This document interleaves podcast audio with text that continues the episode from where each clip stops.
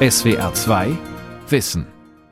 Am 3. Dezember 2020 gibt der neu gewählte 46. Präsident der USA, Joe Biden, ein Interview auf CNN.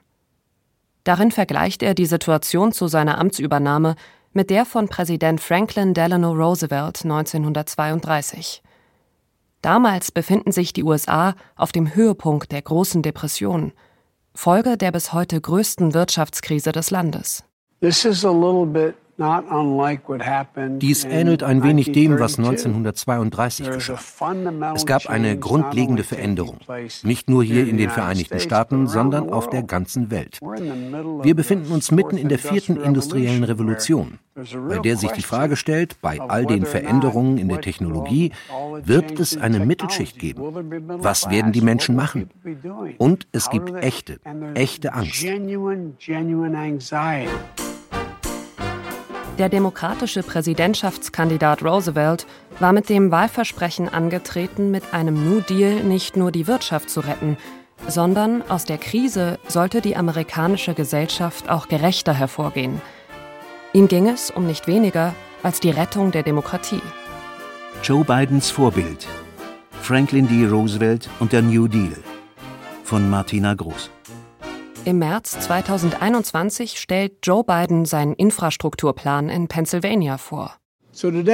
Ich schlage heute einen Plan für die Nation vor, der Arbeit belohnt, nicht nur Reichtum, der eine faire Wirtschaft aufbaut, die jedem die Chance auf Erfolg gibt. Er wird die stärkste, widerstandsfähigste und innovativste Wirtschaft der Welt hervorbringen.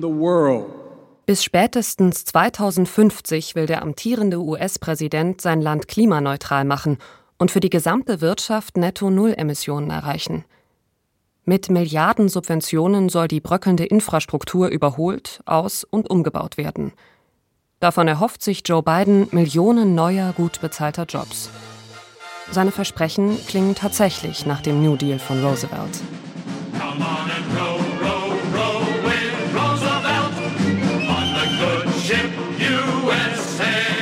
Ökonomisch betrachtet war die Situation während der großen Depression allerdings sehr viel dramatischer als heute.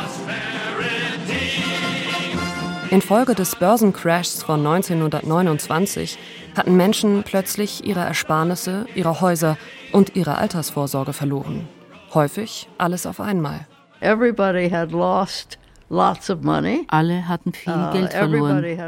Alle hatten ihre Zukunftschancen uh, verloren. Die Leute kaufen keine neue Kleidung, keine neuen Autos. Also die Dinge, die die Leute der unteren und der oberen Mittelklasse zu tun pflegten. Ann Webber wurde 1919 auf einer vor der großen Depression gut gehenden Farm in der Nähe der kalifornischen Hauptstadt Sacramento geboren. Heute lebt sie in einem Seniorenwohnheim an der San Francisco Bay. Die 101-Jährige erinnert sich gut an den Winter 1932-33. Damals war ein Viertel der US-Amerikanerinnen und Amerikaner arbeitslos. Es gab weder eine Arbeitslosenversicherung noch andere soziale Absicherungen. Die Menschen waren auf Almosen angewiesen. Sie hungerten. Oh, ich erinnere mich, wie es war, arm zu sein. Die Atmosphäre war bedrückend. Die Menschen waren traurig. Und weil die Menschen nichts tun konnten, waren sie deprimiert und verzweifelt. Damals wie heute sind es verschiedene Krisen gleichzeitig, die einander bedingen und verstärken. In der großen Depression waren es ökonomische, soziale und ökologische. Überproduktion und in der Folge sinkende Preise in der Landwirtschaft hatten dazu geführt, dass Farmer vom Verkauf ihrer Produkte weder leben noch ihre Kredite refinanzieren konnten. Sie begannen, ihre Milch einfach wegzukippen und ließen die Ernte auf den Feldern vertrocknen. Während diejenigen hungerten, die kein Geld hatten, um höhere Lebensmittelpreise zu bezahlen. Dazu kamen Hitze- und Dürreperioden. Sandstürme, die über die riesigen Felder der großen Tiefebene fegten. Die Böden wurden unfruchtbar. Geschätzte 3,5 Millionen Farmer verließen ihr Land. Auch in der Industrie gab es Überproduktionen, sinkende Löhne und einen Unterbietungswettbewerb. Banken konnten den Kunden ihre Einlagen nicht mehr auszahlen und gingen pleite. Die Krise ist immer tiefer geworden. Man muss sich ja ganz einfach vorstellen, es gibt drei große Wirtschaftsfaktoren, äh, die in der Gesamtvolkswirtschaft eine Rolle spielen. Sagt der Kölner Volkswirt Steffen Lehndorf. Das sind die Unternehmen, es sind die Konsumentinnen und Konsumenten und das ist der Staat. Und wenn weder die Unternehmen Geld ausgeben, noch die Konsumentinnen und Konsumenten Geld ausgeben, muss der Staat Geld ausgeben, äh, weil sonst wird die Krise immer tiefer. Und genau das ist passiert. Die Krise ist immer tiefer geworden. Trotzdem war natürlich das Haushaltsdefizit hoch, weil ja die Einnahmen fehlten. Dann haben sie praktisch den sinkenden Einnahmen hinterhergespart. Und das ist natürlich die reine Katastrophe. 2020 ist Lehndorfs Buch New Deal heißt Mut zum Konflikt erschienen. Für ihn ist der New Deal ein Wechselspiel von verschiedenen staatlichen Akteuren, einer starken und vor allem auch stark eingreifenden Regierung, den Arbeitnehmern und den Arbeitgebern. So sah das auch Franklin D. Roosevelt. Auf einer Wahlveranstaltung in San Francisco 1932 erklärte er Unsere Aufgabe besteht jetzt nicht darin, neue natürliche Ressourcen zu entdecken oder auszubeuten oder mehr Güter zu produzieren. Es ist die nüchterne, weniger dramatische Aufgabe, die bereits vorhandenen Ressourcen und Pflanzen zu verwalten, den Reichtum und die Produkte gerechter zu verteilen, die bestehende Wirtschaftsorganisation in den Dienst der Menschen zu stellen. Der Tag einer aufgeklärten Regierung ist gekommen.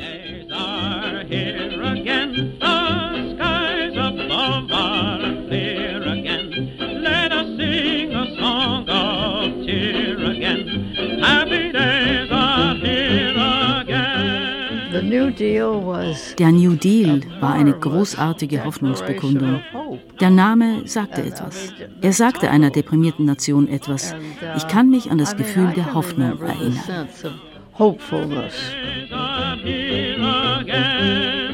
Er hatte eben den bedingungslosen Willen, es anders zu machen als bisher, ohne dass ihm sozusagen eine neue Wirtschaftstheorie als Navigationskarte zur Verfügung stand. Die hatte der englische Ökonom Keynes erst drei Jahre später nachgereicht mit seiner allgemeinen Theorie. Stefan Schulmeister ist Wirtschaftswissenschaftler in Wien und hat sich intensiv mit dem New Deal befasst. Roosevelt habe damals eher intuitiv gehandelt, meint Stefan Schulmeister. Er verstand, dass es zur wirtschaftlichen Erholung staatliche Interventionen und Investitionen brauchte – für sein Regierungsprogramm hatte er einen Brain Trust, einen Beraterstab zusammengestellt. Den einen großen Plan hatten sie aber alle nicht. Der New Deal war viel eher ein Flickenteppich unterschiedlicher Maßnahmen und Programme, die sich gegenseitig verstärken sollten. Und der Ansatz von Roosevelt war ja der ein problemorientierte. Was ihm sehr geholfen hat, war die tiefe Überzeugung, dass äh, die exzessive Finanzspekulation eine ganz entscheidende Ursache sowohl für Börsenkrach als auch Bankzusammenbrüche gewesen ist, weil er gesehen hat, nur dann, wenn es nicht die Verlockungen des hohen Spekulationsgewinns aus den Finanzmärkten gibt, dann werden die Kapitalisten sozusagen ihre gesellschaftliche Rolle erfüllen und in der Realwirtschaft ihre Profite suchen, damit indirekt aber natürlich auch Arbeitsplätze schaffen und die Wirtschaft vorantreiben. Am 4. März 1933 wurde Franklin D. Roosevelt vereidigt. Sechs Wochen nachdem in Deutschland Adolf Hitler zum Reichskanzler ernannt worden war. Zu seiner Amtseinführung präsentiert er sich als Präsident, der Mut machen will. Let me assert my firm belief das Einzige, was wir zu fürchten haben, ist die Furcht selbst. Die namenlose, blinde, sinnlose Angst, die die Anstrengungen lähmt, deren es bedarf, um den Rückzug in einen Vormarsch umzuwandeln. Wer war der Mann, der den US-Amerikanerinnen und Amerikanern einen Ausweg aus der Krise versprach? Und der nach Abraham Lincoln die USA am nachhaltigsten verändern sollte. Roosevelt hatte eine Fähigkeit zur Empathie, die bei Menschen seiner Klasse nicht unbedingt üblich war. Henry William Brands lehrt als Historiker an der Universität von Texas in Austin. Er ist Autor von über zwei Dutzend Büchern zur amerikanischen Geschichte und ihren Präsidenten, darunter eine Biografie Franklin D. Roosevelts mit dem Titel Traitor to his Class Verräter an seiner Klasse. Geboren wurde Roosevelt am 30. Januar 1882, als Spross einer der ältesten und reichsten Familien der USA. Er ging auf teure Schulen. Er bewegte sich in den höheren Kreisen. Aber Roosevelt erkrankte im Alter von 39 Jahren an Polio. 1921 war das. Dadurch änderte sich für ihn alles auf so fundamentale Weise, wie es wohlhabenden Leuten selten passiert. Roosevelt war für viele Monate arbeitsunfähig. Er konnte seine Beine nicht ohne Hilfe bewegen und er war für den Rest seines Lebens an einen Rollstuhl gefesselt. Das führte dazu, dass Roosevelt das Gefühl nachempfinden konnte, dass Menschen haben, wenn ihnen etwas Schlimmes zustürzt, ohne dass sie etwas dafür können. Und das war im Wesentlichen auch die Erfahrung der Amerikanerinnen und Amerikaner während der großen Depression.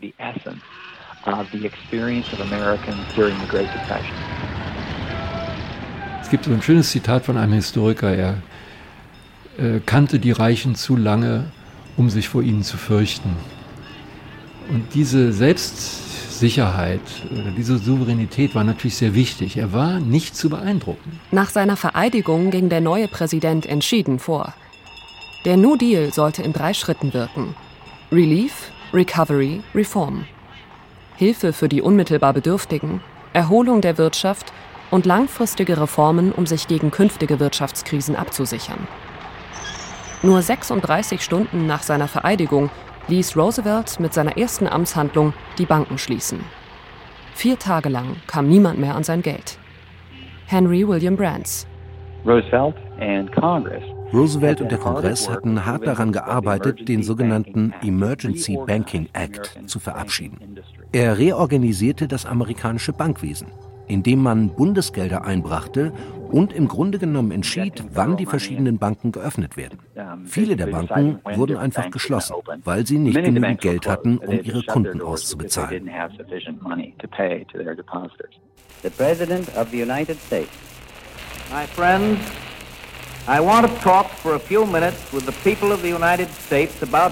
am Sonntagabend, den 12. März 1933, wandte sich der frisch vereidigte Präsident an die Menschen vor ihren Radiogeräten.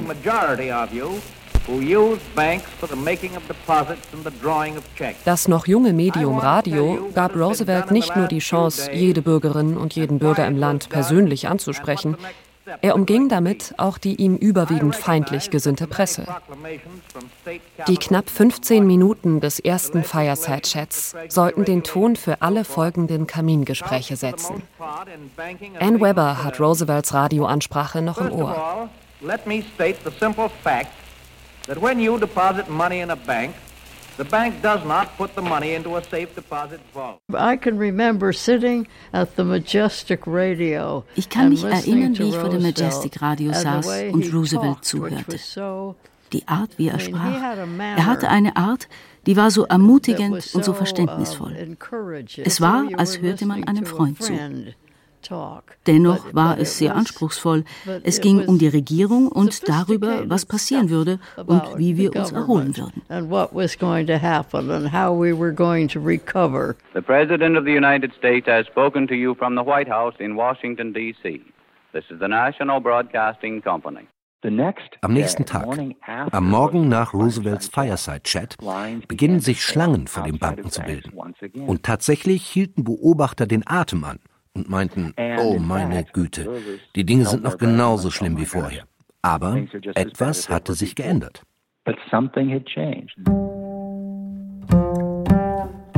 Die Menschen kamen nicht, um ihr Geld abzuheben, sondern sie wollten es einzahlen. Sie vertrauten dem Präsidenten.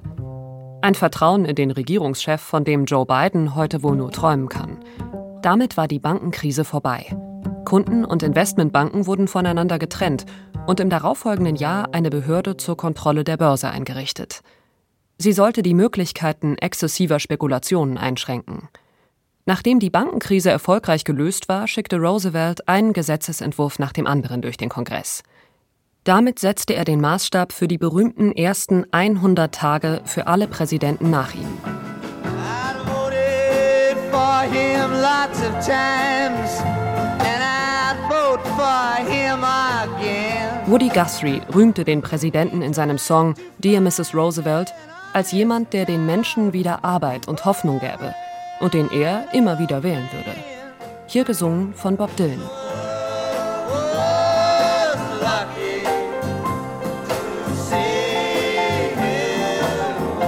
Farmer und Hausbesitzer erhielten langfristige Kredite zu niedrigen Zinsen. Die neu geschaffene Federal Relief Administration vergab Gelder für lokale Arbeitsbeschaffungsmaßnahmen. Innerhalb der ersten drei Monate nach dem Amtsantritt Roosevelts fanden vier Millionen Amerikaner durch die neu geschaffene Beschäftigungsgesellschaft Civil Works Administration Arbeit. Noch im Frühjahr 1933 wurde der Civilian Conservation Corps eingerichtet. Drei Millionen meist junger Männer fanden Arbeit, indem sie Einrichtungen in Nationalparks erneuerten, vor allem aber Milliarden von Bäumen im ganzen Land pflanzten. Finanziert wurde der New Deal mit Kürzungen im Haushalt, indem die Regierung Staatsangestellten das Gehalt und Veteranen die Rente kürzte, die Prohibition aufhob und für heutige Verhältnisse moderate Staatsschulden aufnahm, von im Durchschnitt 40 Prozent. Gleichzeitig gab es aber von Anfang an die Idee, dass auch die Kommunen oder auf kommunaler Ebene, dass sie aufgerufen wurden, entwickelt selber Programme für das, was ihr braucht. Und ihr kriegt dann von uns das Geld dafür, dass ihr die Leute dafür bezahlen könnt. Den wenigsten Menschen in den USA ist heute noch bewusst, wie nachhaltig Big Government das Leben und die Infrastruktur des Landes in den 1930er Jahren verändert hat. Die Organisation The Living New Deal hat es sich zur Aufgabe gemacht, wie Archäologen Schicht um Schicht einer vergessenen Zivilisation freizulegen. Gray Bracken ist Stadthistoriker und einer der Mitbegründer des Living New Deal. Im Auto fährt er durch San Francisco und zeigt abwechselnd auf ein Gebäude oder einen Park. Alles Orte, die in den 1930ern von Grund auf saniert oder neu errichtet wurden. Niemand weiß das noch. Es gibt ja auch keine Hinweise. Die Leute gehen jeden Tag daran vorbei, nutzen es und haben keine Ahnung. In einer Publikation, die die WPA herausgegeben hat, stand, wir haben alle Parks in San Francisco erneuert. Aber sie sagen nicht, was sie erneuert haben. Wahrscheinlich haben sie Wassersysteme angelegt, Bäume gepflanzt und Tennisplätze gebaut. Aber nichts davon ist gekennzeichnet. Die Organisation unterhält eine enzyklopädische Website, lädt zu Veranstaltungen ein und veröffentlicht Stadtpläne, auf denen alle New Deal-Projekte zu finden sind. Projekte, die für die Arbeiterinnen und Arbeiter nicht einfach nur Jobs waren zum Geld verdienen, sondern die unmittelbar Sinn machten. Sie hatten das Gefühl, dass sie tatsächlich der Gesellschaft, der Nation, ihren Nachbarn halfen. Durch Jobs in der öffentlichen Kunst, Musik, Theater, dem Schreiben. Dinge, die einem große Befriedigung geben. Vor allem, weil sie der Allgemeinheit gewidmet sind und nicht nur den Wohlhabenden.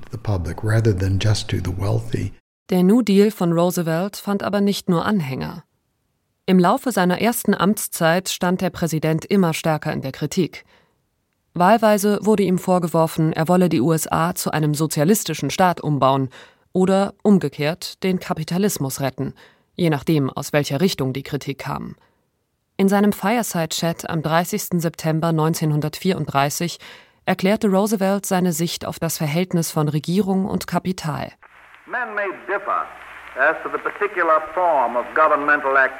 Menschen mögen sich über die Form staatlicher Aktivitäten in Bezug auf Industrie und Wirtschaft streiten.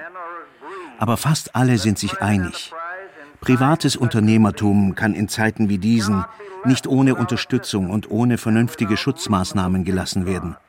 Sonst zerstört es nicht nur sich selbst, sondern auch unsere Zivilisationsprozesse.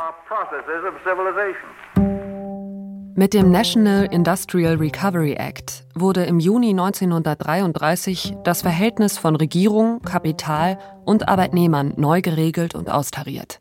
Für Roosevelt eines der wichtigsten und weitreichendsten Gesetze der amerikanischen Geschichte. Mit der Industrie waren soziale Standards auf freiwilliger Basis vereinbart worden. Eine 40-Stunden-Woche, das Verbot von Kinderarbeit und ein Mindestlohn. Höhere Löhne wurden nicht mehr als Wachstumsbremse betrachtet, sondern als Motor für die Nachfrage. Ein Recht auf gewerkschaftliche Organisation und Vertretung wurde vereinbart, Preiskontrollen und Regeln für einen fairen Wettbewerb geschaffen. Zuständig dafür war die National Recovery Administration. Sie kontrollierte, ob die Vereinbarungen eingehalten wurden. Ihnen hatten 90 Prozent der Unternehmen zugestimmt. Für ihre Produkte durften sie mit dem blauen Adler werben. Trotzdem unterliefen viele Firmen die vereinbarten Standards. Und das wiederum hat eine ganz starke Streikbewegung ausgelöst. Also weil durch diese, durch den blauen Adler, durch die NRA wurden sehr viele Hoffnungen geweckt. So, dann haben die Leute gemerkt, Moment mal, da passiert überhaupt nichts. Das geht ja alles einfach so weiter, obwohl die was anderes versprochen haben. Und die Empörung darüber war massiv. Es folgten jahrelange Massenstreiks. Über Roosevelt wird kolportiert, nach einem Gespräch mit Gewerkschaftlern hätte er geantwortet, Sie haben mich überzeugt. Jetzt gehen Sie raus und zwingen Sie mich dazu. Im Mai 1935 kippte der Supreme Court eine Reihe von New Deal-Maßnahmen, darunter den National Recovery Act. Nachdem Roosevelt zunächst auf Gespräche und freiwillige Vereinbarungen mit der Industrie gesetzt hatte, drängte ihn vor allem seine Arbeitsministerin Frances Perkins dazu, Arbeitsrechte im sogenannten Wagner Act per Gesetz neu zu verankern. Und dann kamen weitere Sozialgesetze in den Jahren 37, 38, die im Grunde die Sozialstandards, die es in den USA gibt, Mindestlohn, äh, Höchstarbeitszeiten, Rentenversicherung, das wurde alles in dieser kurzen Zeitspanne durchgesetzt. Arbeitsministerin Frances Perkins war die erste Frau in einer amerikanischen Regierung. Sie blieb es über die gesamte Regierungszeit Roosevelts. Und es gab eine zweite Frau, die Roosevelt zu einer fortschrittlicheren Politik drängte, seine Ehefrau Eleanor Roosevelt. Jedenfalls, wenn es um Sozialgesetze und die Bürgerrechte der Afroamerikanerinnen und Afroamerikaner ging. Im Süden der USA waren Lynchmorde an Schwarzen an der Tagesordnung. Die Täter kamen fast immer straflos davon. Historiker Henry William Brands. Eleanor und andere hielten daher ein Bundesgesetz gegen Lynchjustiz für notwendig. Franklin Roosevelt lehnte es ab, weigerte sich, es zu unterstützen. Denn er wusste, dass dies die konservativen Südstaatler, die Teil seiner demokratischen Koalition waren, verärgern würde.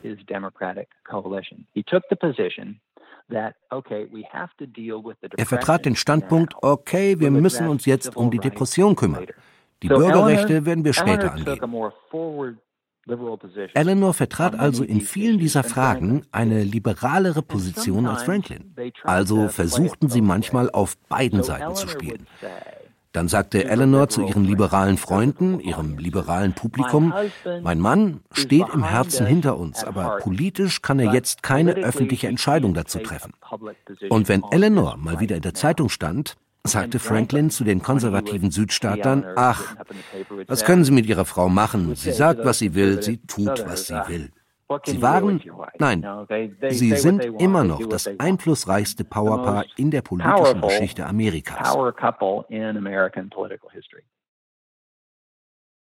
Wie erfolgreich der New Deal letztlich war, darüber wird bis heute gestritten. Während das Bruttoinlandsprodukt zwischen 1933 und 1937 um 43 Prozent wuchs, fiel die Arbeitslosenrate nie unter 15 Prozent. Erst die Kriegsvorbereitungen für den Zweiten Weltkrieg und damit verbunden massive Ausgaben für das Militär beendeten die große Depression. Mit der Mobilisierung stiegen die Haushaltsschulden auf 321 Milliarden Dollar – und führten schließlich zu Vollbeschäftigung.